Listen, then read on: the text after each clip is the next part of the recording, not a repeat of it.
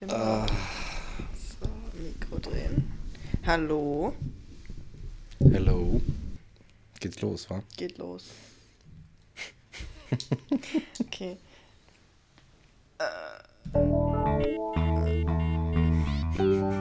Yeah.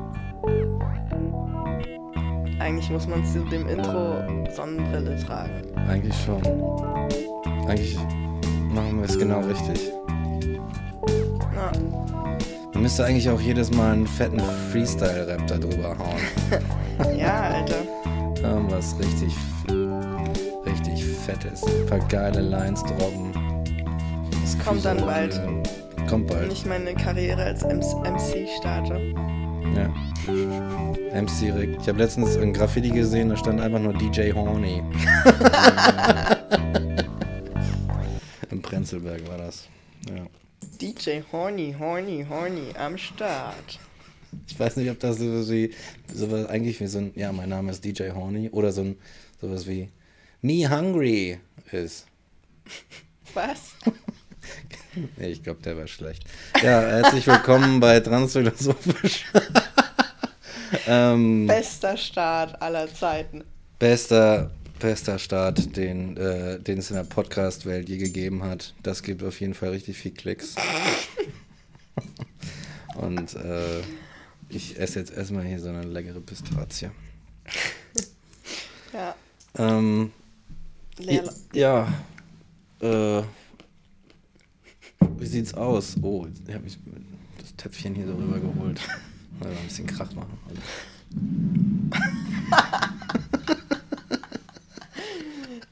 Mike, ey, du nimmst das hier alles gar nicht so ernst. Ich nehm das nicht du ernst, das nee. viel zu wenig ernst. Der ist einfach nicht serious, der Mike. Der nimmt gar nichts ernst. Furchtbar. Also einfach ein alter, alter Stumi. Ja. Ähm, ja, was geht bei dir, Rick? Ähm, Im Moment nicht so viel. Hm, Also, jetzt bezogen auf die Trans-Frage. hm. Ansonsten natürlich wahnsinnig viel. Wir sind ja beide busy Billionaires. Busy ohne Ende. Ähm, Aber ähm, was ich gemerkt habe, ganz vielleicht ist es das, ähm, dass so die, die Enden dieser Oberlippenhaare, die man hat, also so ein bisschen Haare hat ja jeder im Gesicht, so ganz, Mhm. ganz dünne, feine. Und bei mir werden so die Enden, die halt so über den Mundwinkeln irgendwie sind, so ein bisschen dunkler gerade. Und ich frage mich, Ah. ob das so die Vorstufe ist zu Bartwuchs oder ob ich das jetzt nur so verstärkt wahrnehme Mhm. und die schon immer so ein bisschen dunkler waren. Aber es könnte sein, dass es in die Richtung geht. ja, du bist ja quasi auch jetzt, du siehst dich ja 24-7 fast, ne? Ja. Wenn du nicht gerade schläfst, dann bist du irgendwie in deiner Nähe. Und äh, dann ist es eigentlich fast schon schwierig, immer so Veränderungen Es ist wahrzunehmen. tatsächlich schwierig, ähm, das selber wahrzunehmen, weil ne, die Veränderung so konstant stattfindet und so schleichend, dass du selbst am wenigsten davon mitbekommst.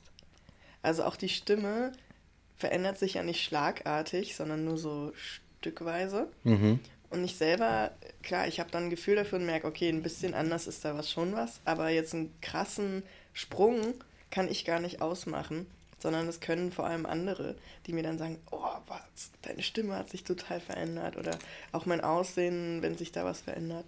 Ja. Ich nehme ja vor allem Menschen wahr, die mich in nicht regelmäßigen Abständen sehen. Mhm. Genau. Ähm, aber auch ich muss sagen, wir sehen uns ja mindestens einmal die Woche und ähm, mir kommt es vor, also inzwischen, als würde deine, deine Stimme immer tiefer werden einfach. Ja, ja, es ist ja auch die äh, Entwicklung, die da irgendwann stattfindet. Mhm. Also früher oder später. Und ja, ich habe auch das Gefühl, dass die Stimme ähm, einfach, also ich habe nicht das Gefühl, dass sie so schlagartig abgebrochen ist, sondern so So ein bisschen, ne? Immer wieder so ein bisschen. Ja, aber es arbeitet sich so vor irgendwie, ne? Genau. Und ich habe auch gemerkt, dass ich so hohe Töne, das war jetzt richtig crunchy, Alter. Geil. Dass so ich hohe Töne manchmal nicht mehr treffe. Oder im Grunde meine Stimme wegbricht. Da kommt dann kein Ton mehr. und dann ist wie weggekattet quasi. Und mein Gehirn hat noch so die Erinnerung daran, dass es diesen Ton mal erreichen konnte und versucht es deshalb. Aber da kommt eben nichts mehr, weil im Hals und von den Stimmbändern her es einfach nicht mehr möglich ist. Und das ist witzig. Das ist sehr witzig. Und tiefer komme ich natürlich auch. Hm. Aber das ist halt auch so ein interessantes Ding. Dein Körper oder dein, dein Gehirn gewöhnt sich ja nicht sofort daran, auch diesen tiefen Bereich zu nutzen beim Sprechen. Hm, verstehe. Also du hast ja eine Melodie beim Sprechen, du hast ja eine Art, in die Höhe oder in die Tiefe zu gehen, um Dinge zu betonen. Und da muss man sich erst umgewöhnen. Also ich glaube, selbst wenn meine Stimme schon tiefer ist, werde ich sie nicht direkt nur im tiefen Bereich nutzen. Das ist interessant. Weißt du, was ich meine? Ja, ich glaube schon. Äh, eben weil, ich so- meine, ich hatte, ich denke, ich hatte, also ich hatte ja, wie was heißt ich denke, ich hatte ja selber mal irgendwann einen Stimmenbruch, aber das ist so lange her, ich erinnere mich nicht mehr an diese Zeit so richtig. Man war, wie alt ist man da? Keine Ahnung, zwölf oder so? Also, äh, Weiß ich nicht. Und ähm, ich denke, was ich vielleicht noch sagen kann, ist, dass man sich äh, mit der eigenen Stimme neu. knusper, knusper, Knäuschen. Dass man sich mit der eigenen Stimme irgendwie neu einrichten muss, oder weißt du? Genau. Weil du hast so, du kriegst so ein Repertoire zur Verfügung gestellt und du musst damit äh, du musst damit irgendwas bauen. Du musst dich da irgendwie mit arrangieren und du musst halt ja einen Kommunikationsalgorithmus schreiben. Ja. Und dazu gehört sowas wahrscheinlich zu, ne? So wie mache ich diesen ganzen nonverbalen Krams? Äh, äh, wie betone ich das und das? Ja, genau. Ja, und durch das ständige Trinken und Rauchen ist bei mir das eigentlich nur so die Stimme so ganz, ganz langsam immer tiefer geworden. Ja. Und deswegen habe ich Und das auch, gar nicht mitbekommen. auch kratziger dann natürlich. Kratziger ohne Ende, ja. Ja. Also raspelt dann immer schön wie so eine Käsereibe. So richtig schön. Einmal am, an den Stirnbändern entlang. Ich habe einfach so eine Käsereibe gegessen. Und seitdem geht's bergab. ja, ey, wir sitzen auch hier heute echt so wie zwei, zwei Stoner-Dudes. Oder die das ganze Wochenende durchge, durchgefeiert haben. Aber eigentlich sind wir ja gerade ein bisschen straight edge, ne? Unterwegs. Ja. Also bei mir nach zwei Wochen fast jeden Tag feiern. Also im Sinne von diverse Drogen konsumieren. Ähm, habe ich mir gedacht, ich mache mal wieder so eine Sober Week. Hm, ja. Wo ich einfach mal ein bisschen auf mich achte und so eine Woche lang. Und auch, weil ich nächste Woche Montag meine nächste Testosteronspritze bekomme. Oh.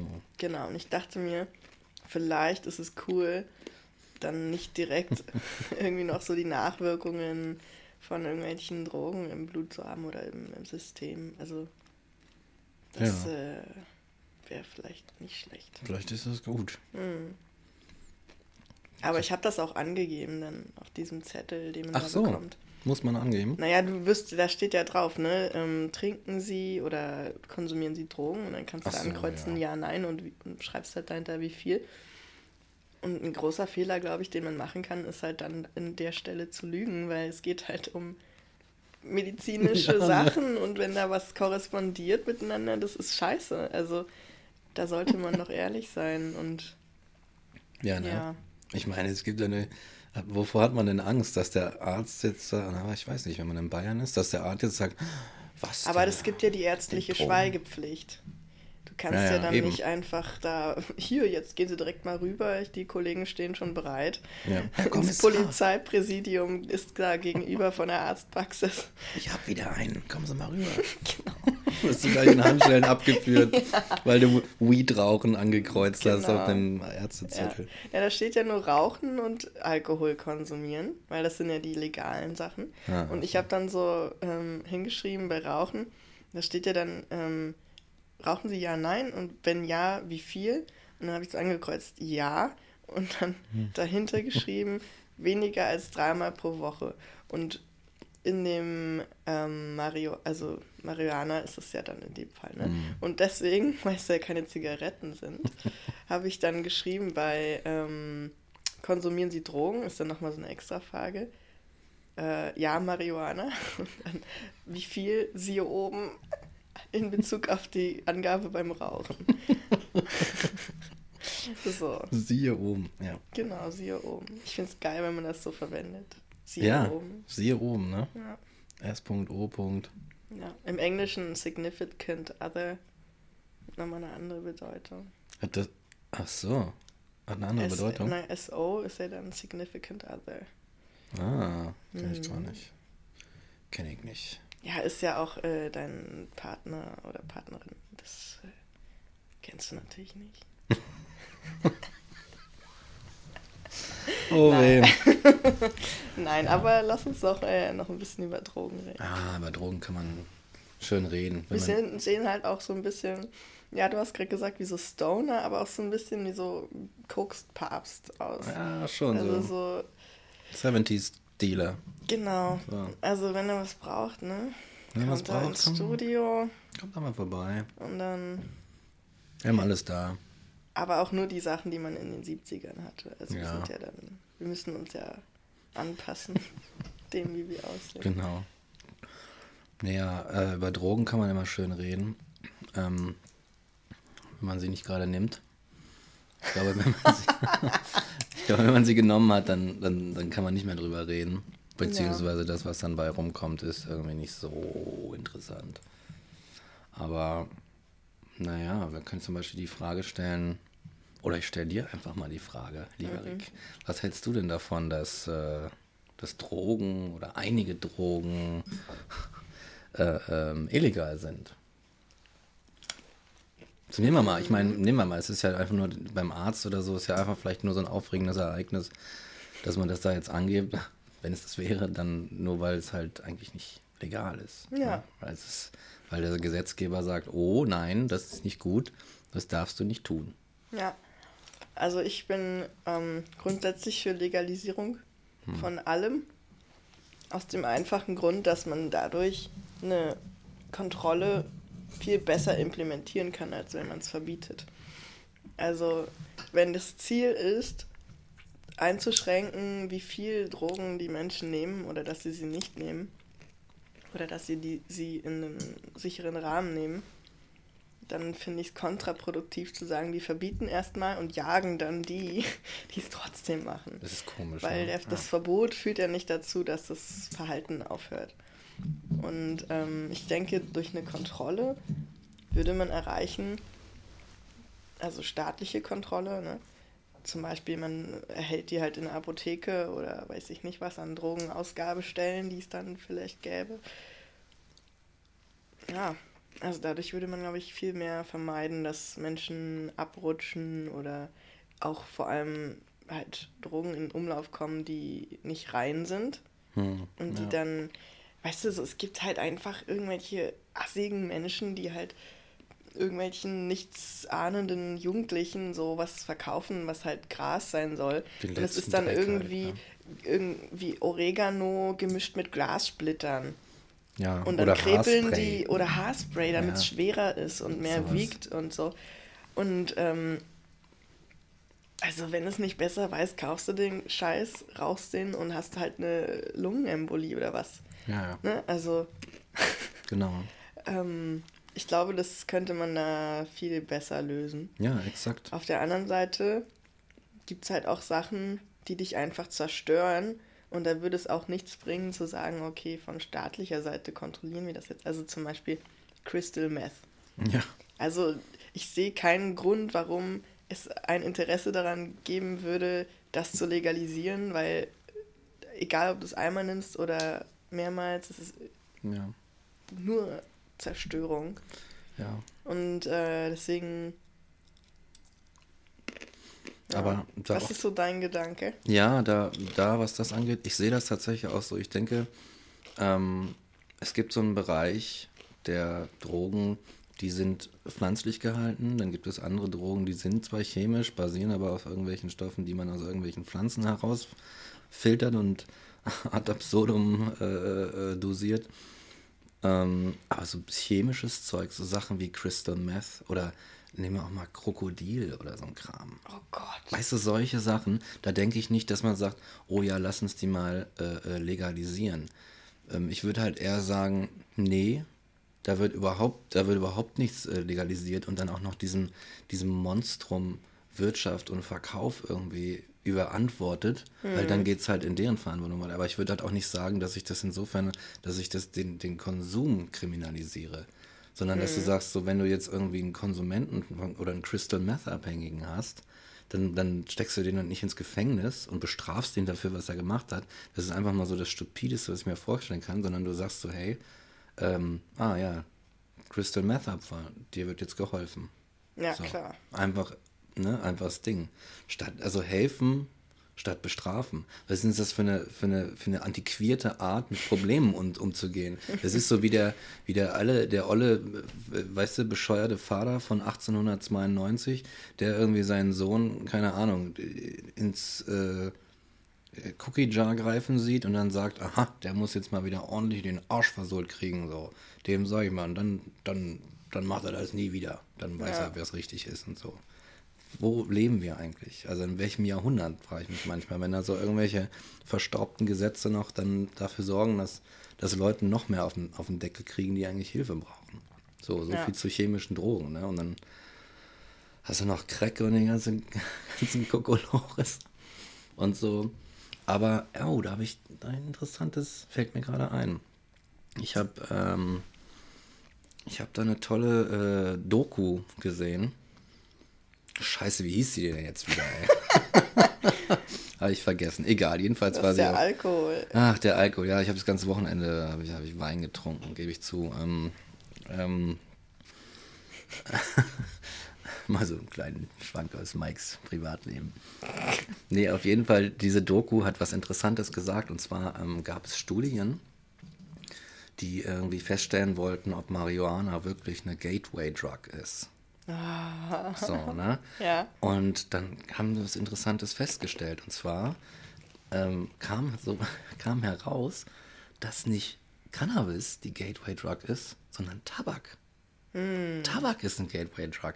Und dann denke ich mir so, okay, wie sind denn eigentlich diese Studien angefertigt worden, in denen ähm, das fest, angeblich festgestellt wurde, dass äh, dass Marihuana dann dich zu den schlimmen chemischen Drogen führt und so weiter. Du müsstest ja dann eigentlich auch ausschließen, äh, dass die Leute das mit Tabak konsumieren. Weil, mhm. weil es irgendwie auch allein schon rituell einfach, wenn sich so ein Joint gedreht wird und da, also im Tabak irgendwie so ein bisschen Gras reingemacht wird und dann wird das geraucht. Und dann, oh ja, hier, guck mal, Gateway Drug und danach. Aber am Ende war es der Tabak. Ja. Und das ist, das ist absolut interessant. Und Tabak ist einfach mal sowas von fucking legal. Ne? Ja klar, und die ganze Tabakindustrie, die reibt sich die Hände. Die leckt sich alle Finger und Zehen noch, ey. Jeder verkauft eine Zigarette. Ja. Und das Aber das heißt, ja. trotzdem wurde jetzt also rausgefunden, wenn ich anfange, Tabak zu rauchen, erhöht sich die Wahrscheinlichkeit, dass ich dann auch in härtere Drogen einsteige ja, du bist nicht nächstes Jahr in der Spritze dann so, wenn du jetzt anfängst zu rauchen, aber die, ähm, die Wahrscheinlichkeit ähm, erhöht sich. Hm. Dass du dann quasi, ja, irgendwann dich, dass du dich steigerst quasi. Und ich glaube, hm. das ist vielleicht, ich will jetzt hier nicht wieder mit Halbwissen kommen, aber ähm, Nikotin ist ja, soweit ich weiß, auch ein Stimulanz. Ne? Ja, also an, an, den Rezeptoren halt. Genau. Am, und am Bienen. genau. Voll hart am Bienen, da ja. bei den Rezeptoren und dann sagt das Gehirn so, oh, irgendwie möchte ich da ein bisschen mehr von. Ich will, I want more, give me more, sagt das Gehirn. Ja. Und das ist bei ähm, Kokain das gleiche. Kokain ist ein Stimulanz. Äh, interessanterweise ist auch ähm, äh, Koffeinstimulanz mm. und was hatte ich noch? Ähm, Zucker. Oh, Zucker, ganz berühmtes Stimulanz. Und da haben wir auch schon wieder eine, insgesamt eine ziemlich äh, äh, große Landschaft an Sachen, die legal und nicht legal sind. Ähm, ich bin mir ziemlich sicher, dass Zucker eine Gateway-Drug ist. Boah, ja, glaube ich auch. Darüber sollte man mal eine Studie machen. Hm. Zucker, ne? Ist auch so ein unangetasteter Guru irgendwie, den ja. keiner ja. Okay, krass. Ja. Also, ich würde tatsächlich sagen, ähm, Es gibt so, also Marihuana gibt das hanffrei, würde ich definitiv sagen. Es gibt, äh, man, man gucke sich äh, die Niederlande erstmal an, ja. die ja da so Vorreiter waren. Da ist kein Chaos ausgebrochen, außer dass ganz Europa und die ganze Welt nach Amsterdam kommt und denen die Straßen verstopft, weißt du? Ja, Ansonsten sind die Leute nicht drogenabhängig in den Straßen und kommen überhaupt nicht mehr klar und überall stecken Nadeln drin im, und im Gesicht und so, weißt du? Ja, es ist ja auch teilweise so, dass als man, als ich mal da war und mich mit Niederländern unterhalten habe, dass die sagen, so im Alltag ist es sozusagen quasi, ja, also jetzt nicht verpönt, aber als nicht so spannend angesehen, jetzt jeden Tag halt mhm. wie andere Zigaretten rauchen, halt so zu kiffen, weil es ist halt möglich und dadurch entfällt eigentlich dieses, dieser Reiz, das jetzt unbedingt machen zu müssen. Ja. Weil du halt dann, klar, um mal so einen entspannten Abend zu machen oder irgendwas, gehst du dann halt mal in einen Coffeeshop oder wenn, so wie man halt jetzt irgendwie mal ausgehen würde in eine Bar, mhm muss man ja nicht jeden Tag Alkohol trinken, deswegen. Ja, und dübelst du halt so, ein. Und ähm, das ist ja aber so im Arbeitsalltag oder was weiß ich, wo es ja theoretisch möglich wäre, das einfach nicht so gern gesehen ist oder jetzt irgendwie es viele Menschen gibt, die das jetzt so ausnutzen würden, wie man jetzt vielleicht denken würde. Sondern ja. es eigentlich viel eher der Tourist ist, der dann ankommt und so total darüber geflasht ist. Exakt, ja. Hat Boah, mir auch Alter, einer erzählt. Das, hattest du mal, muss ich jetzt aber mal an der Stelle fragen. ähm, ich gerade mich an so eine Amsterdam-Reise erinnere. Mm, ja. Ja. hattest du mal von, ähm, von Gras so einen Absturz sozusagen, also wo du so zu viel, oh, so ja. viel äh, Marihuana-Intus hattest, weil ich hatte das mal. Definitiv. Ich war damals, ähm, hatten mir meine Ex zum Geburtstag geschenkt, dass wir nach Amsterdam reisen zusammen. Und dann haben wir so halt den, das Wochenende irgendwie da verbracht und haben dann noch am letzten Tag, an dem wir da waren, so ein Brownie gekauft, also ein Space Brownie. Und das Ding ist ja, das heißt, ähm, das Marihuana ist dann eingebacken, also in dem Brownie-Teig drin. Und der ist eigentlich darauf angelegt, so ein Stück Brownie, dass der geteilt wird. Dass du den nicht alleine isst, wie man jetzt zum Bäcker gehen würde und sagt, so ein Stück Kuchen esse ich halt alleine, sondern halt eigentlich teilst du den ja in, weiß ich nicht, acht Stücke oder so. Ach so. Und äh, der ist halt extrem stark. Ach so. Und wir haben den halt zu zweit, äh, haben uns ein Stück gekauft und haben den halt ähm, tagsüber gegessen oder so. Und ähm, das war alles voll cool, also geiles High, irgendwie durch die Stadt gelaufen. Ich war nur am Fressen. Also ein, ein Heißhungerflash nach dem nächsten. Boah, geil. Ähm, und es war alles cool. Und dann sind wir halt ins Hotel und oder Hostel und haben sozusagen dann noch den Abend verbracht und am nächsten Tag früh war eben Abreise. Und da haben wir noch diesen Brownie gehabt und du kannst ja nicht über die Grenze irgendwas mitnehmen an Drogen oder zumindest sollte man es äh, nicht versuchen. man kann natürlich. Die Frage ist, ob man damit durchkommt. Aber wir wollten jedenfalls den eben nicht mitnehmen. Und dann hatten wir aber noch so quasi, das waren dann, glaube ich, zwei Achtel von diesem Brownie. Und am Abend, also am Tag davor hatten wir den ja schon gegessen. Und da war ja alles gut. Und dachte ich, naja, dann können wir abends noch, äh, esse ich noch so ein Stückchen davon. Und dann habe hab ich den gegessen irgendwie. Und dann haben wir uns schlafen gelegt. Und dann war aber die Nacht so kurz.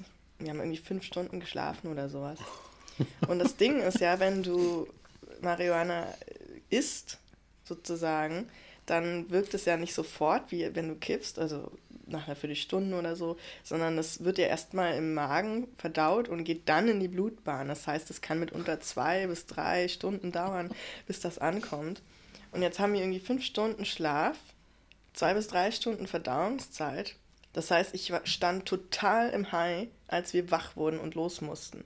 Und nichts ist schlimmer, als wenn du quasi bekifft bist oder halt irgendwie im Marihuana-High und musst aufstehen und kannst nicht weiter schlafen, obwohl du willst und dann einen Rucksack packen irgendwie und diese, mhm. diesen fetten Reiserucksack auf die Schultern und dann bin ich halt in diesem Flur. Ich kam nicht mehr klar. Ich kam überhaupt nicht mehr klar. Und dann wurden meine Knie weich und ich musste mich an die Wand stützen und konnte meinen Rucksack nicht mehr tragen und brach so an der Wand zusammen. Und mein, mein Freund immer so, ja komm, noch bis zum Fahrstuhl irgendwie. Und ähm, setz dich dann einfach unten an die Rezeption und ich kläre dann alles mit Checkout und so weiter. Und ich war nur am Sterben, Alter. Das war so furchtbar.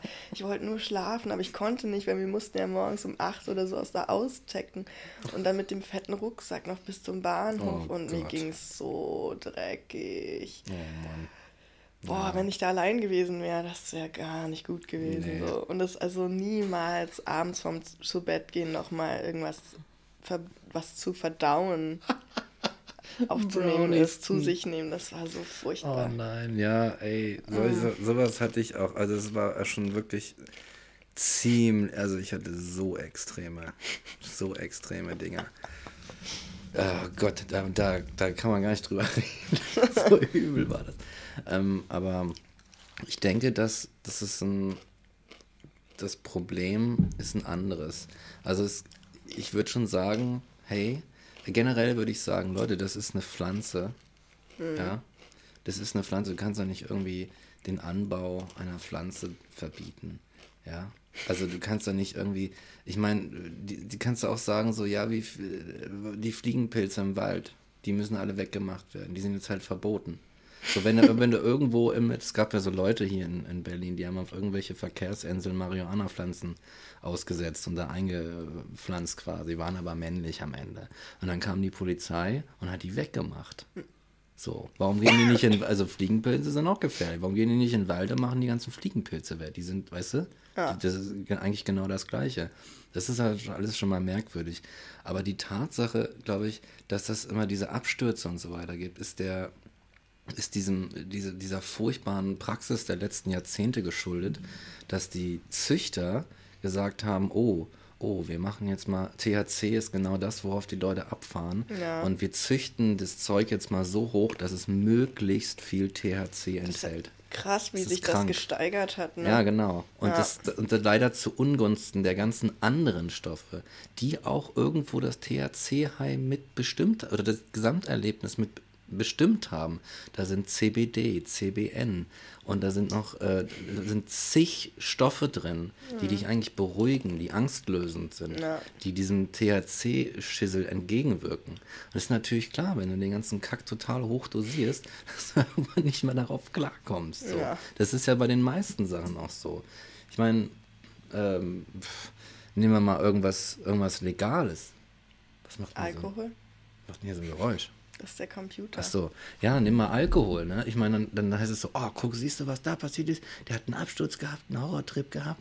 Ah, gut, wie viele Leute haben jedes Wochenende so, so, so ein, weißt du, Richtigen Absturz durch Mann. Alkohol. Genau, ey. liegen in der Ecke und kotzen wie so ein Springbrunnen ne? und äh, kommen überhaupt nicht mehr klar. Die sagen, oh hier, guck mal, haha, geiles Wochenende, voll Party gemacht, ich habe alles voll gekotzt. Ja. Das ist dann irgendwie nicht mehr so verpönt. Aber die Sache ist, dass jetzt in, in, dieser, in dieser Züchtergemeinschaft einfach so ein, wieder so ein Back to the Roots Trend hochkommt. Ich war ja auch in Amsterdam, das ist noch gar nicht so lange her, war ziemlich cool. Hab mich einmal durch so einen Laden durchgeraucht irgendwie, was die Sorten angeht und war dann aber auch in so einem ähm, Seed Shop, der da steht, ziemlich nah am Bahnhof, wo du einfach Samen legal kaufen kannst. Ja. Und es gibt so einen schönen Trend, dass man wieder ähm, Pflanzen äh, äh, äh, anbaut, die einen hohen CBD-Gehalt haben. Also CBD, dieser Stoff, der von der Medizin jetzt auch so irgendwie so gehypt wird und so weiter. Ne? Da geht es ja hauptsächlich um den. Und in denen ist das THC ziemlich reduziert. Also in so, einem, in so einer richtigen potenten so einen richtigen potenten Bud, den du dir irgendwie bei deinem Dealer deines Vertrauens kaufst, da sind dann so 20, 22 Prozent THC drin und in denen sind es dann irgendwie 9, 11, aber dafür viel CBD. Und ich denke mal, wenn man sagt, ja, äh, warum nicht so ein Zeug?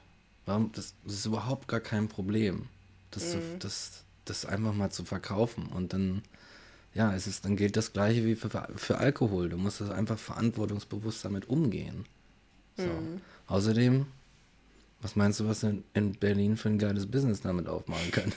Wie viel Kohle du verdienen kannst, Alter. Ja, das ist ja auch so ein Ding, ne? Also in Colorado wurde ja erst letztes Jahr, glaube ich, das legalisiert. Also wie auch in vielen anderen Bundesstaaten in den USA.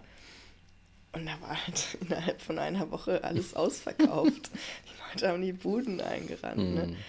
Und äh, die Steuereinnahmen haben halt einfach mal ein Plus von weiß ich nicht was, wie viel Prozent gehabt. Mm. Also es ist ja auch so, ja, klar, man kann das auch kritisch sehen mit dem wirtschaftlichen Aspekt, aber allein aus dem Grund würde es sich für den Staat schon lohnen, ja. das zu legalisieren.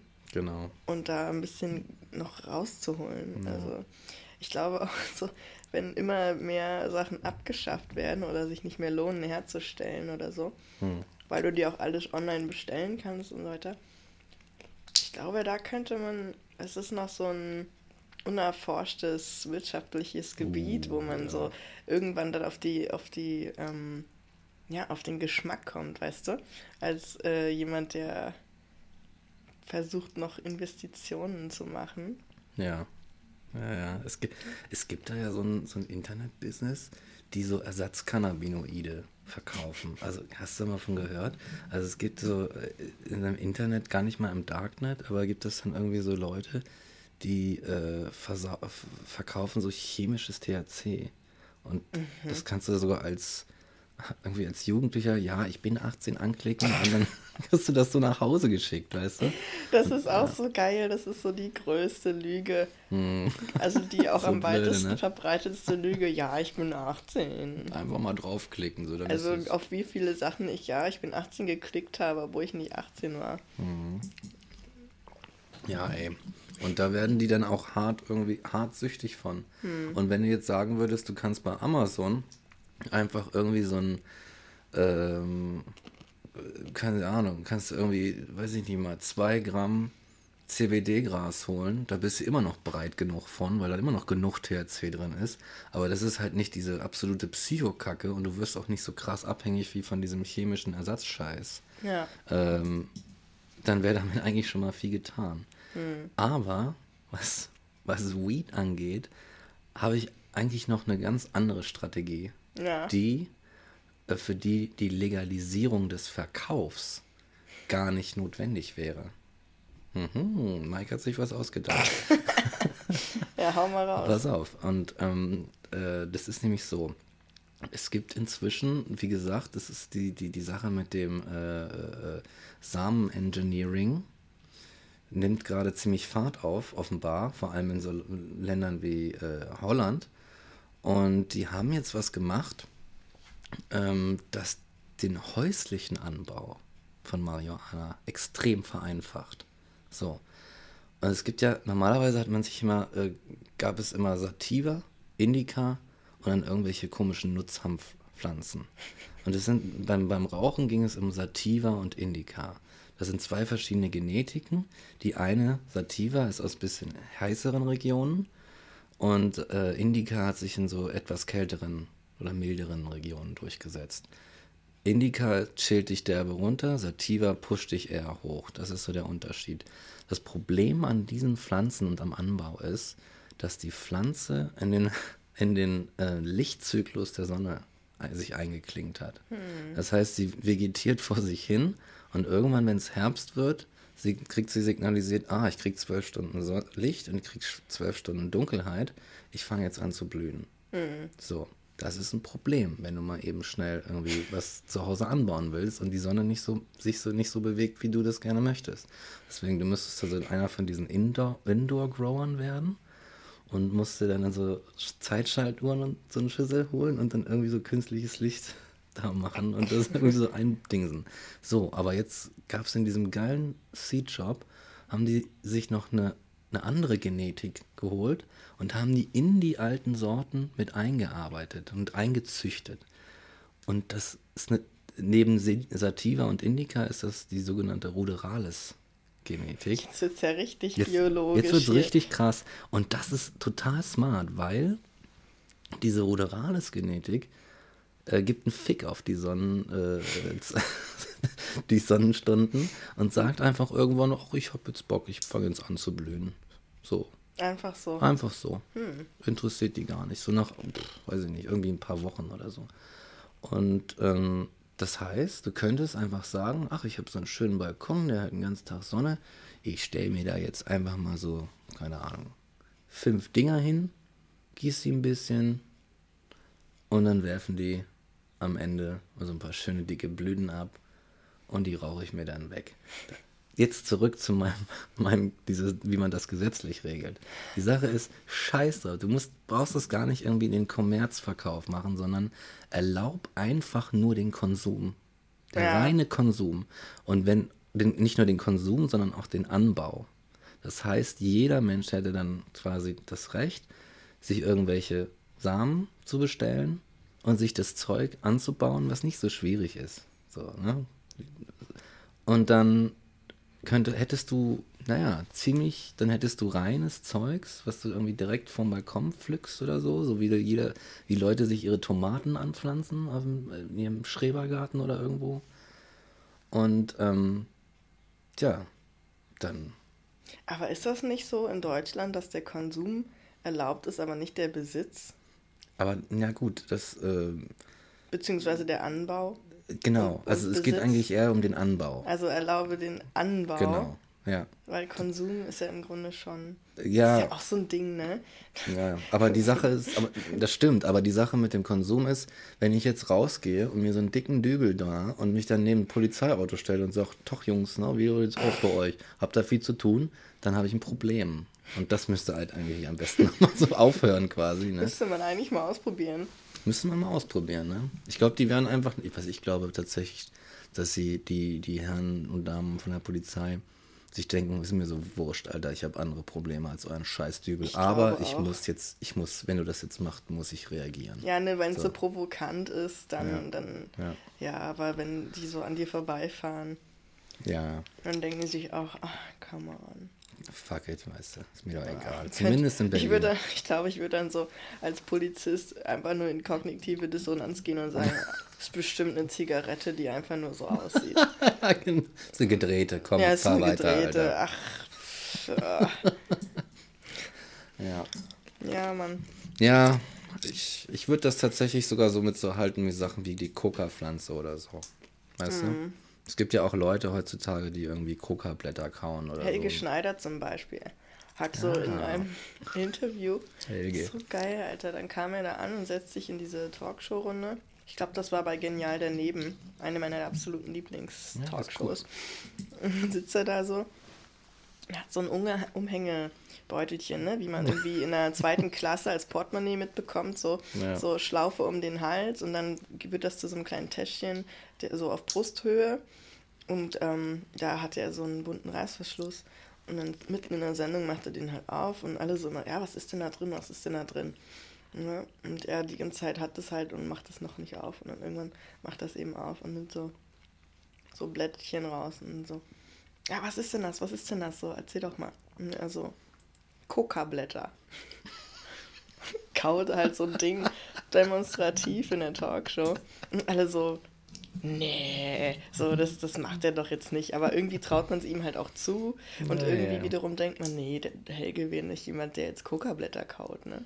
So, aber vielleicht auch doch. Also, mm, und dann kollidieren so in den Köpfen die ganzen Vorstellungen und, und Vermutungen und weiß ich nicht was. Und am Ende stellt sich halt raus, dass irgendwie, ich glaube, das waren dann Wacholderblätter oder sowas, ne? Oder irgendwas so, so. super harmloses, aber er hat es halt einfach so Ja. ausgenutzt, dass die Leute es nicht wissen. Ja, Und das, das ist auch so ein Ding, ähm, was mich halt persönlich stört. Also, ich bin mir nicht so sicher, dass ich eine gute Lösung dafür hätte, wie man jetzt allgemein mit Drogen verfährt. hm. Also so äh, komplett umfassend. Ich weiß nicht, wie man damit umgeht, dass Menschen eben schnell Heroin- oder Kokain-süchtig werden und was man jetzt machen kann, um einerseits die Menschen zu entkriminalisieren, aber andererseits zu vermeiden, dass sie in eine Abhängigkeit geraten. Ich finde das ziemlich tricky, weil es so viele psychologische Verknüpfungen hat, die man nicht so leicht lösen kann. Ja. Auch nicht durch eine Legalisierung oder eine Kontrolle. Mm, Aber um bei dem beim Gras mal zu bleiben, da denke ich mir auch so, also weißt du, allein, dass wir hier sitzen und darüber so reden, Hm. allein, dass man in irgendwelchen Fernsehsendungen immer wieder Menschen hat, die darüber offen reden, irgendwelche Prominente auch, die dann sagen, ja, klar, ich kiff gern mal ein oder so. ja. Äh, das zeigt doch schon, wie akzeptiert das eigentlich ist, dass Menschen das machen und wie es eigentlich schon, das ist wie so eine Dunkelziffer, die nicht mehr ganz so dunkel ist. Weil Ja. irgendwie, das ist wie so eine Parallelblase und alle wissen irgendwie, die gibt es. Ja. Und man entscheidet sich ab einem gewissen Punkt in seinem Leben, ob man da jetzt drin ist oder eben nicht. Aber alle wissen es. Weißt du, Mhm. das ist so eine unausgesprochene Wahrheit. Und ich denke mir so, what's the big deal, Alter? Ja. so, ich meine, also zumindest für Berlin kann man, glaube ich, sagen, wenn du hier nicht innerhalb von einem Jahr gelernt hast, dass das normal ist, dann brauchst du gar nicht herkommen. Also dann wirst du Ja. hier nicht klarkommen, dann wirst du hier untergehen. Die Leute werden dich auslachen, weißt du, wenn du, Ja. wenn, wenn Weil, du weil du so, oh, da kifft einer, wenn du das zu jemandem sagst. So. Sehen Sie den da hinten? Ich habe da gerade Gras gerochen. Ja, ne? Ich meine, das ist so, als wärst du irgendwie zwölf und kommst du das erste Mal in die nächstgrößere Stadt aus dem Dorf und dann siehst du so zum ersten Mal irgendwie so eine Prostituierte oder so. Und denkst du so, oh mein Gott, eine halbnackte Frau. So, und das ist dann so, oh mein Gott, das gibt es auch. Oder so, du riechst halt das erste Mal Gras. Ja, Das ist so, ist es das jetzt? Ist es das jetzt so? Ich weiß noch genau, als wir Abi gemacht haben, da hatten wir so Abschluss, ähm, Abschlussveranstaltung irgendwie und dann war halt so einer da von, aus unserer Klasse und ähm, meinte halt so, es hat sich dann so das Gerücht rumgesprochen, ja, der, der hat gekifft, so. Der hat gekifft. Uh. Und alle so, nein, was, der hat doch nicht gekifft, der ist doch in der Schule gerade hier. So, das würde man dem doch anmerken, oder? Weil man hat ja auch so eine Vorstellung davon, wie ist das jetzt, wenn einer bekifft ist und wie sieht das dann aus. Und dann, und dann so wussten die irgendwie, dass ich halt schon so damit Kontakt hatte oder so. Und dann wurde ich gefragt, ja, meinst du, dass der bekifft ist oder so? Und ich so, ja, keine Ahnung, habt ihr denn seine Augen mal angeguckt und so und wie er sich so verhält? Und, und ich hatte ja selber keine Ahnung, Alter, wie ich das jetzt einschätzen soll. Aber es war so voll das Highlight und heute denke ich mir so, es ist halt wie Zigaretten, ich nehme das gar nicht mehr wahr.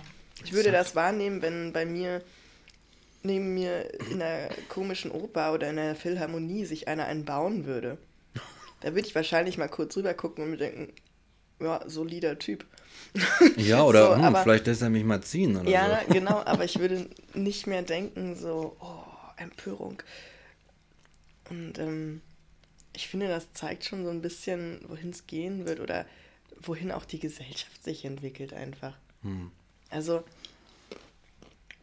und vielleicht ist es dann irgendwann nur noch so ein Akzeptieren auf politischer Seite, dass es eben gesellschaftlich schon so zur Normalität geworden ist, dass es eigentlich nur eine Frage der Zeit ist und man einfach sagt, ja, okay, wisst ihr was, da kommen wir mit der Polizei eh nicht mehr hinterher. Und dann geben die halt einfach auf. Ja. Weil ich meine ganz ehrlich, ich kann mir nicht vorstellen, dass Polizisten da draußen so richtig Bock drauf haben, so jeden Tag sich damit zu beschäftigen, dass irgendwo einer an der Ecke steht und ein Joint raucht. Ja. Ich glaube, da gibt es ganz andere Dinge, wo die lieber ihre Kapazitäten Ja. einsetzen würden. Also regionale Unterschiede gibt es schon, muss man sagen. In Natürlich. Bayern, in Bayern steht es in der Zeitung, dass äh, im Dorf einer einen Joint geraucht hat. Habe ich erst letztens gesehen. Nein. Ohne Scheiß. Dass Jugendliche haben einen Joint geraucht. Oh mein Ich Gott. habe da was in so einem bayerischen, bayerischen Regionalblatt gesehen. Das war so lustig.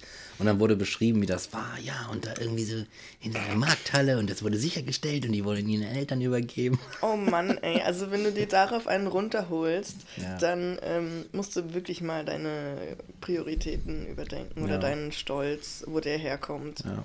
Aber weißt du, was witzig ist? Ähm, was du mir gerade erzählt hast mit dem Schuldings, genauso hat mir das in Amsterdam einer erzählt, der, ähm, der da aufgewachsen ist. Und er meinte, ja, äh, also wenn du, wenn du hier aufwächst, dann ist das so als Kind, ist es ein bisschen aufregend und du machst das irgendwie mal, ähm, weil es noch verboten ist, aber dann verliert es seinen Reiz. Ja. Vor allem, weil es dann in die Legalität geht, weil du dann, weißt Ja. du, wenn du so erwachsen wirst und Ja, wie mit so Ja. vielen Dingen. Es Ja, ist ja auch genau. mit Alkohol so, ne? Ja. Das erste Bier ist ultra aufregend. Genau. Und später ist es halt immer möglich und dann gibt es halt Abende, an denen hast du Lust drauf und dann gibt es Abende, hast du nicht so Lust drauf. Aber du denkst nicht jeden Tag so, boah, wenn ich jetzt irgendwie was trinken würde, das wäre ja richtig krass ja. und so. Was ich finde, ist, dass das Verbot, das, also was ich erfahren habe als junger Mensch, dass, also ich habe irgendwie mit 13 mein erstes Bier getrunken. Und mit 16 war es in meiner Altersgruppe dann schon legal. Mhm. Damals, ne? Bier und Likör und Wein und so. Ähm, aber das Verbot, auch beim Rauchen und so, ne, das hat die ganze Sache noch viel, viel reizvoller gemacht. Natürlich. So allein schon, dass es verboten war. Ja, du willst du? ja rebellieren. Ja, exakt. Und ja. da ist ein Verbot, dass man das nicht mit einberechnet, weißt du, bei sowas, ja. sondern einfach nur so stur, stur stumpide, autoritär sagt, verboten, aber ja. dass man nicht so dieses re rebellische Potenzial in jungen Menschen einfach mal bedenkt. Ja, ja. So. Wo das dann heißt, ja, wenn du es, es gibt, ich kann mir vorstellen, es gibt so Regeln, dass du sagst, ja, wenn du das verbietest, dann macht er sie das auf jeden Fall. Natürlich. Zack. Das ist auch eine Regel der Kunst der Überzeugung. Oh. ähm, sobald du eben eine, einen Mangel erschaffst, besteht das unmittelbare Bedürfnis, ah. was noch davon abzubekommen, beziehungsweise es irgendwie zu haben. So, nur weil die Aussicht besteht, dass es nicht mehr möglich sein könnte, möchtest hm. du es unbedingt haben oder machen. Hm. So, also jetzt in Bezug auf, auf äh, Produkte kann man das anwenden. Hm. So nur für kurze Zeit. Dann greifst du doch erst ja. recht zu, weil du denkst, oh, hier Ferrero ja. Küsschen weiße Schokolade, gibt es jetzt nur drei Wochen. Dann kaufe ich mal einen, obwohl du vielleicht wochenlang nicht drüber nachgedacht hast, Ferrero Küsschen zu essen. So, aber jetzt gibt es die, ne? Und dann kaufst du sie. Und ich glaube, das ist genau das. Und ähm, ja, und ich habe auch gerade so an diese, dieses Phänomen gedacht, dass in den USA ja der Alkohol verboten ist, bis du 21 bist. Ah, ja. Und so komplett. Und dass es da dann aber so extreme, krasse Partys gibt, wo halt die Leute bis zur Alkoholvergiftung sich zusaufen, weil es dann eben verboten ist und dann halt einfach nicht gelernt wird, damit umzugehen. Und ich glaube, das ist auch so ein Problem, was, glaube ich, an diesem ganzen Verbot hängt, dass im Grunde das ja die Verantwortung nimmt, den Eltern oder der erziehenden Generation, sage ich einfach mal, einen verantwortungsvollen Umgang damit zu er erklären oder ja. beizubringen.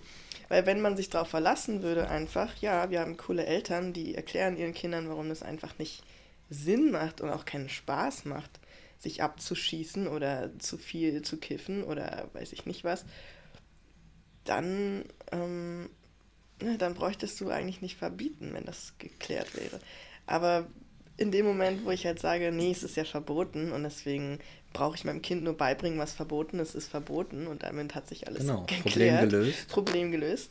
Äh, solange wird es auch irgendwelche rebellierenden Jugendlichen geben. Definitiv. Also ich finde es auch, auch komisch, weil dieses, ähm, diese Sache von wegen, ja, wir verbieten dir das jetzt und dann sprechen wir nicht weiter drüber. Genau. Ist auch irgendwie ziemlich primitiv in der Hinsicht, dass du sagst, ja, du, du äh, umgehst da irgendwie vielleicht einen notwendigen äh, Lernprozess mhm. bei dem jungen Menschen. So, der, der geht so in die Welt, der junge Mensch, weißt du, guckt so, was gibt's hier so? Aha, okay, krass, was ist das denn? Äh, da wird gesoffen. Ich bin jetzt irgendwie, naja, auch schon wieder irgendwie 15. Jetzt bin ich da aber mal ganz schön neugierig drauf. Mhm. Und dann sagst du, dann ist das damit so abgetan. Aber, okay, jetzt komme ich wieder mit Kant. Aber Kant sagt, keine Erkenntnis ohne echte Erfahrung. Mhm. Und ähm, ich denke, statt, des, statt zu sagen, so, okay, ich mach's mir einfach, ich verbiete das dem Kind einfach mal, kann man auch sagen, okay, pass auf, setz dich mal hin. Du kannst das machen, aber mhm. was momentane, unsere momentanen Studien und Wissen sagen das und das dazu. Hey, mhm. zum Beispiel mal Alkohol. Alkohol ist ein Nervengift, das zerstört Zellen, das wird, wenn du das trinkst und besoffen bist, dann gehen ein paar deiner Gehirnzellen flöten, ein paar regenerieren sich auch wieder oder so und all so ein Kram, ne? Mhm. Ich erkläre das jetzt mal. Und dann ja, trink mal, probier's mal aus und dann merkst du, wie das so ist, äh, aus der Subjektperspektive und solche Sachen. Mhm. Leute, weißt du, wenn es so unumgänglich ist, dann, wenn dir so, oh, da ist Alkohol und es scheint ein Riesending zu sein, dann ist der Karren im Dreck beim Kind ja. beim, oder beim jungen Menschen. Ja. So, dann kannst du nichts machen. Und dann musst du irgendwie damit umgehen. Dann würde ich eher sagen noch so, okay, wenn du unbedingt willst, komm, ich helfe dir mal dabei. Oder ich sag dir, was ich so darüber weiß. Ja. So, ja. Ja, klar, aber dann denke ich auch gerade wieder, hast du das Problem, dass eben das Gehirn und seine Ausbildung noch nicht abgeschlossen ist, wenn du jugendlich bist. Und wenn du Ja. halt zu viel kiffst im Alter eines Jugendlichen oder auch trinkst, das ist ja noch schlimmer eigentlich, dann geht da halt auch ganz viel kaputt, was eben nicht sich fertig ausbildet dann. Also wenn du zu früh anfängst mit Kiffen und viel kiffst, Ja. dann ist halt wirklich äh, da was gestoppt. Also dann geht wirklich was nicht in Ordnung, was halt bei ne, jemandem, der nüchtern wäre oder wenig kiffen oder trinken würde, sich anders entwickelt. Und da ist halt eine Verantwortung, die man nicht dem Kind überlassen kann oder Stimmt, den hast recht. jugendlichen Menschen, Ja, weil der kann das auch noch nicht begreifen. Ja. Also ich glaube nicht, dass ich mit 13, 14 begriffen hätte, dass es wichtig ist, mein Gehirn zu schonen, Nee, damit ich recht, mit ja. 21 klar denken kann, weißt du? Das stimmt. Und das ist schon, also da verlangst du oder äh, setzt du voraus, dass jemand halt sein, sein Leben mit Weitblick und Perspektive betrachtet und das machst du als Jugendlicher Mhm. eigentlich nicht. Mhm. Du hast recht. Also ich habe letztens sogar selber noch drüber nachgedacht.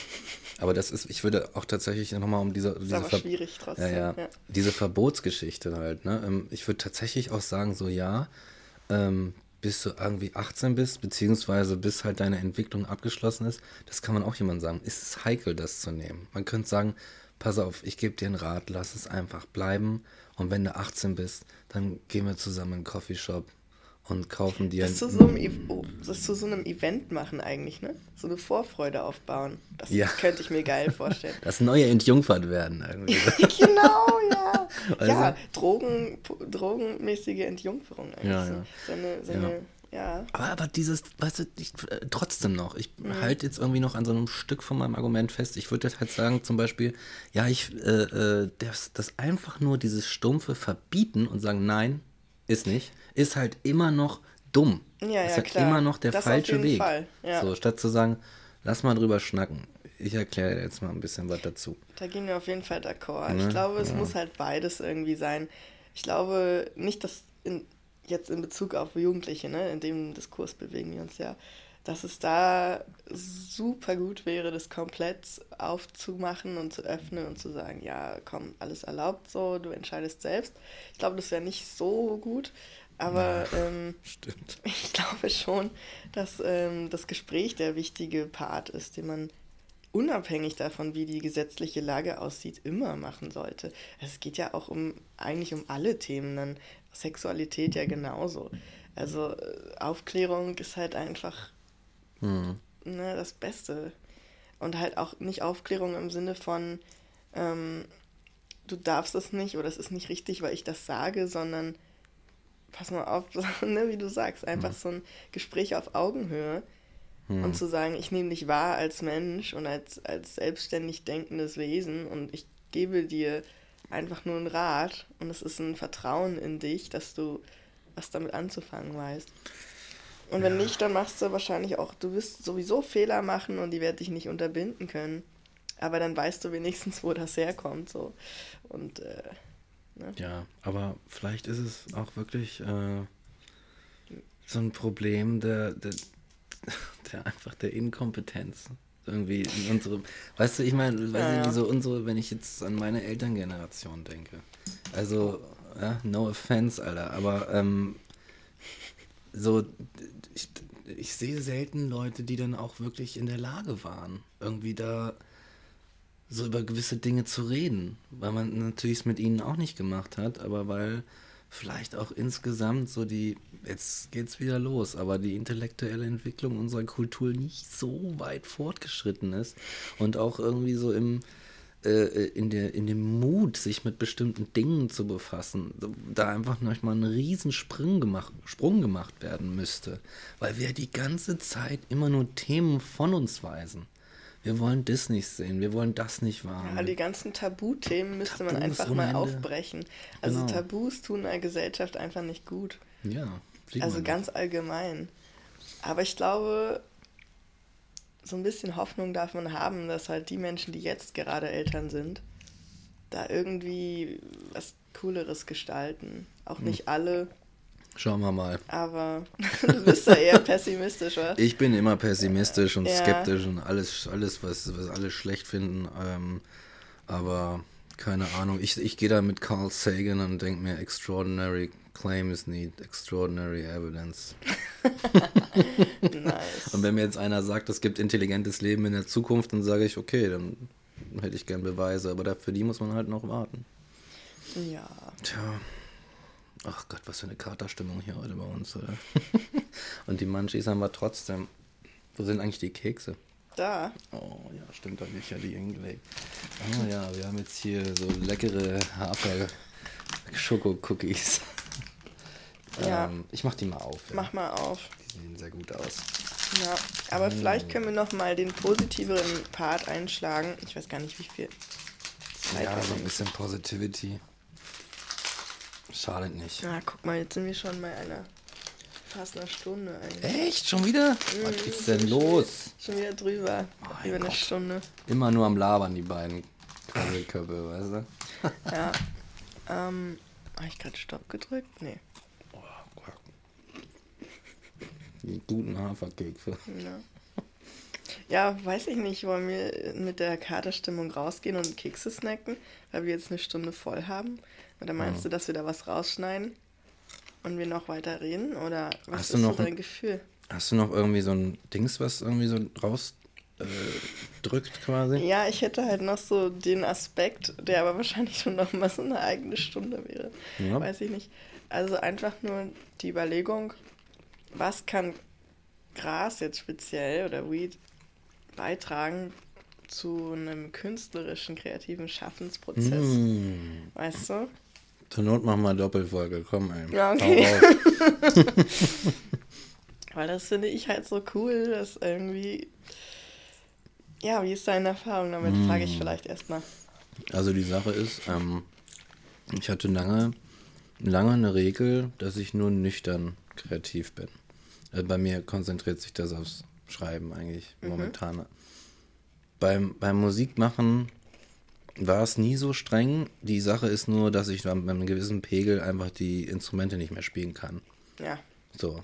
Das, Aber es, es geht nicht Pegel allen. im Sinne von Alkohol oder? Mhm, Alkohol. Bei, bei Weed geht's besser, Hm. aber meine, meine musikalischen oder kreativen Fähigkeiten sind irgendwie ein bisschen eingeschränkt beim Musikmachen. Weil da brauche ich irgendwie alle Systeme hochgefahren. Ja. Aber ähm, was das Dings angeht, die Schreiberei angeht, würde ich sagen, ähm, vielleicht muss man sich nicht wegballern, um was Gutes zu produzieren, aber sich mal so ein bisschen weghauen und mal so einen kleinen Space Cookie wegsnacken und mal einen Abend lang irgendwie um den Mars fliegen, ja, ähm, bringt Material und Input einfach. Ja. Weißt du, es bringt, es sorgt für Verknüpfungen im Gehirn, Ja. die mitunter ganz schön sind oder so und die man dann auch mal wieder, die dann sich so ablegen und denkst dir, oh, der war eigentlich nicht schlecht, den arbeite ich jetzt hier mal so ein. so, ne, so eine kleine Weed-inspired Faser in irgendeinem, äh, in irgendeinem Text oder so. Also ich würde das nicht, ich würde das nicht ausschließen. Ja. Und Ja. du? Also ist bei dir, wie sieht wie sieht's bei dir aus? Also ich habe irgendwann festgestellt, dass ich immer diese Vorstellung hatte, ich kiff so und dann zeichne ich irgendwelchen abgefahrenen Scheiß. Die Realität zeigt sich aber dann so, dass ich dann gar nicht mehr so Lust habe, weil es mir zu anstrengend ist. weil ich einfach ein bisschen, bisschen faul dann werde, also im kreativen Sinne sozusagen faul werde und dann mich mit zu vielen Sachen zu schnell zufrieden gebe. Und dann im nüchternen Zustand denke, oh, naja, das war jetzt äh, nicht die beste Arbeit. Und ähm, in Bezug auf Zeichnen. Und äh, dann irgendwann so beschlossen habe, okay, zeichnen kann ich halt echt nur nüchtern und da möchte ich halt, wie vielleicht bei dir bei der Musik, da möchte ich so viel Gutes reinbringen, dann muss einfach alles funktionieren im Kopf. Also da muss dann alles auf Hochtouren laufen, weil da so viele Dinge mit reinspielen und ne, je mehr man auch Erfahrung hat oder, oder Kompetenz in einer Sache, desto mehr Gehirnkapazität brauchst du eigentlich auch, um das alles anzuwenden. Und das ist bei mir eben im Zeichnen sehr hoch, der Anteil. Aber wenn ich zum Beispiel was ähm, schreiben möchte, dann finde ich es irgendwie ganz nice, mal so äh, einen zu kiffen und dann einfach so zu gucken, wo ich so gedanklich hingehe und so ein mhm. bisschen weird auch zu denken, ein bisschen abstrakt, ein bisschen anders wahrzunehmen. Eigentlich geht es mir immer um die Veränderung der Wahrnehmung. Und das spielt halt beim Zeichnen dann nicht so eine Rolle, weil ich da eigentlich ja was abbilden möchte, was ich mir ausgedacht habe. Also was äh, eigentlich äh, in meinem Kopf sozusagen schon real ist und das bringe ich dann zu Papier. Oder ich zeichne tatsächlich was Reales im Raum oder sowas. Ähm, und da brauche ich dann nicht noch extra das Gras, weil da ist schon genug da. Aber beim Schreiben finde ich es, wie du sagst, geil, wenn man so einen Input hat und wenn man so was anders wahrnimmt und dann so anders durch die Welt geht und so, ja. Obwohl ich eigentlich fast sagen muss, dass ich am allerliebsten einfach Erfahrungen mache, wenn ich nicht nüchtern bin und die dann nüchtern aufschreibe.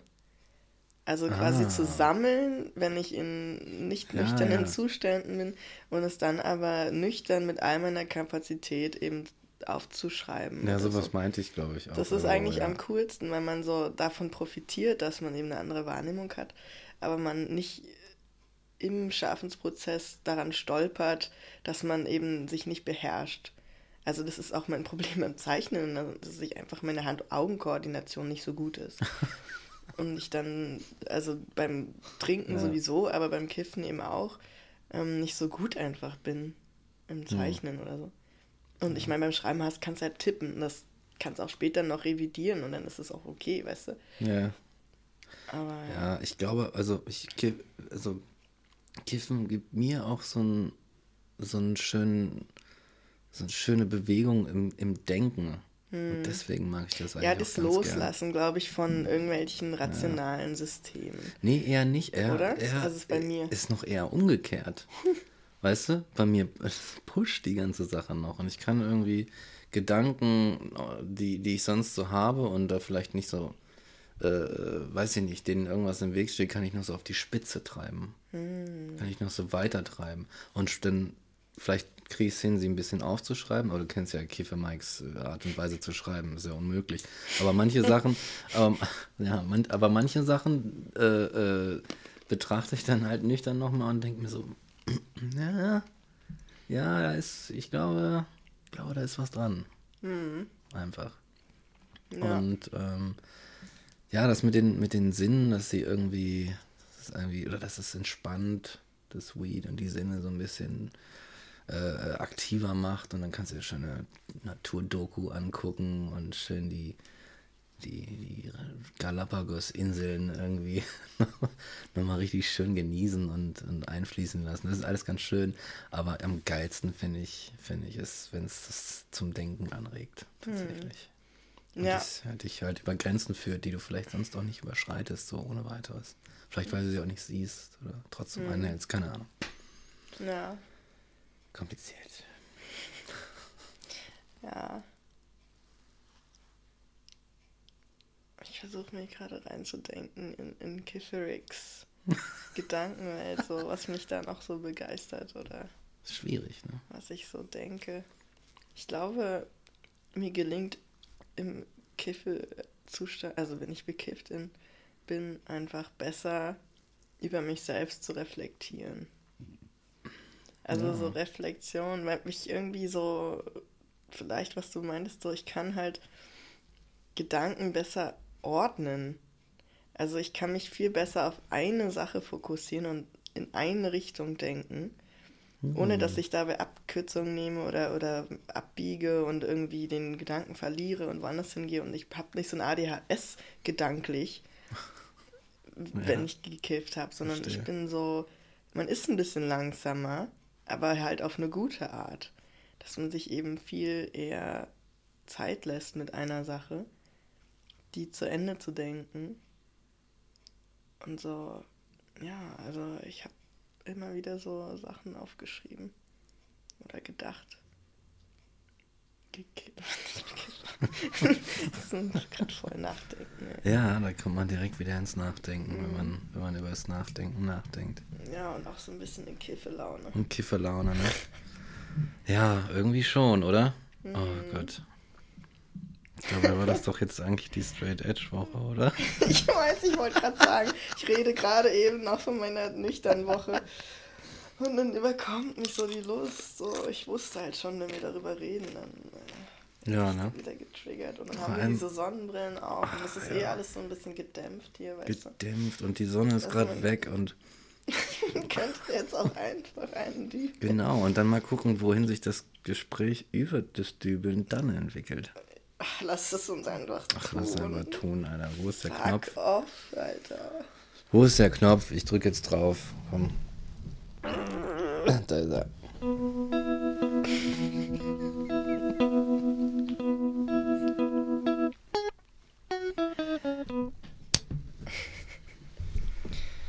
So. Hast du schon drauf gedrückt? Ja, ich habe schon drauf gedrückt. Oh, war Herzlich willkommen zurück in der Sober Week. Und äh, ich, muss, ich muss gestehen, ich habe vollkommen vergessen, worüber wir eigentlich reden wollten. Ich denke jetzt nur noch an die Kekse. oh je, Alter. Es ist, äh, oh ja. Ja, vielleicht Hast du noch was zu sagen oder? Um. Ich. Oh Gott. Mm. Also, was wir noch machen, ich könnte noch diesen Kuchen essen. Ja, Und genau. ja. Noch ein bisschen Food Porn, oder wie war das letzte Woche? Was, wie hieß das? ASR? A ASMR. ASMR zum Abschluss. Und dann lassen wir es einfach. Dann wird einfach nicht weiter gepodcastet. Ah, jetzt habe ich mir gerade, jetzt habe ich jetzt gerade diesen Keks gegessen. Mhm. Deswegen muss ich den noch kurz kauen. Beseitigen. das ist echt interessant, wie so man ungefähr eine halbe Stunde braucht, um so eine Sache zu essen, wenn man gekifft hat. Dein ja. Mund wird so trocken und ist alles malmt so vor sich hin für so immer längere Zeit und langsam werden deine Kaumuskeln müde und du denkst so, oh, come on, also langsam. Das war jetzt, es reicht jetzt auch. Reicht jetzt auch wieder. Ja. Hm.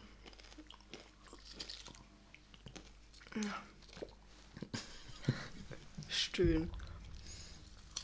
Schluck, stöhnen. Ja.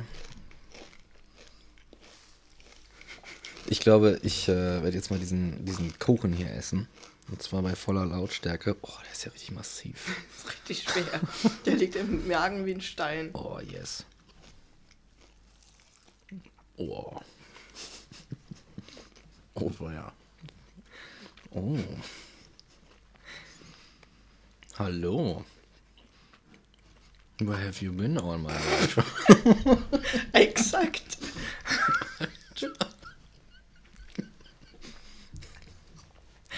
Let's make some children, Alter. Weißt du? Hobel. Hä? Mein Handy vibriert. Warum denn? Oh, war ja. Ja, ähm.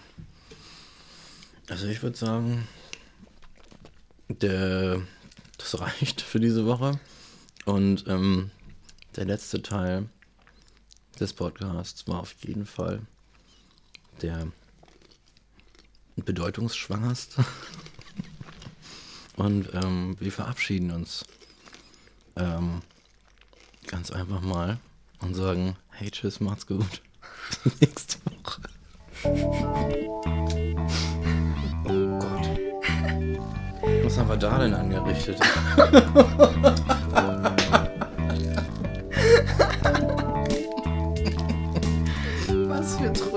sitzen wir denn da jetzt? Oh, war ja. Na, bin ich mal gespannt, wie der langkommt. oh Gott, das dann später nüchtern hören. Das wird eine Tortur, das, Alter. Das wird was. Oh, war ja.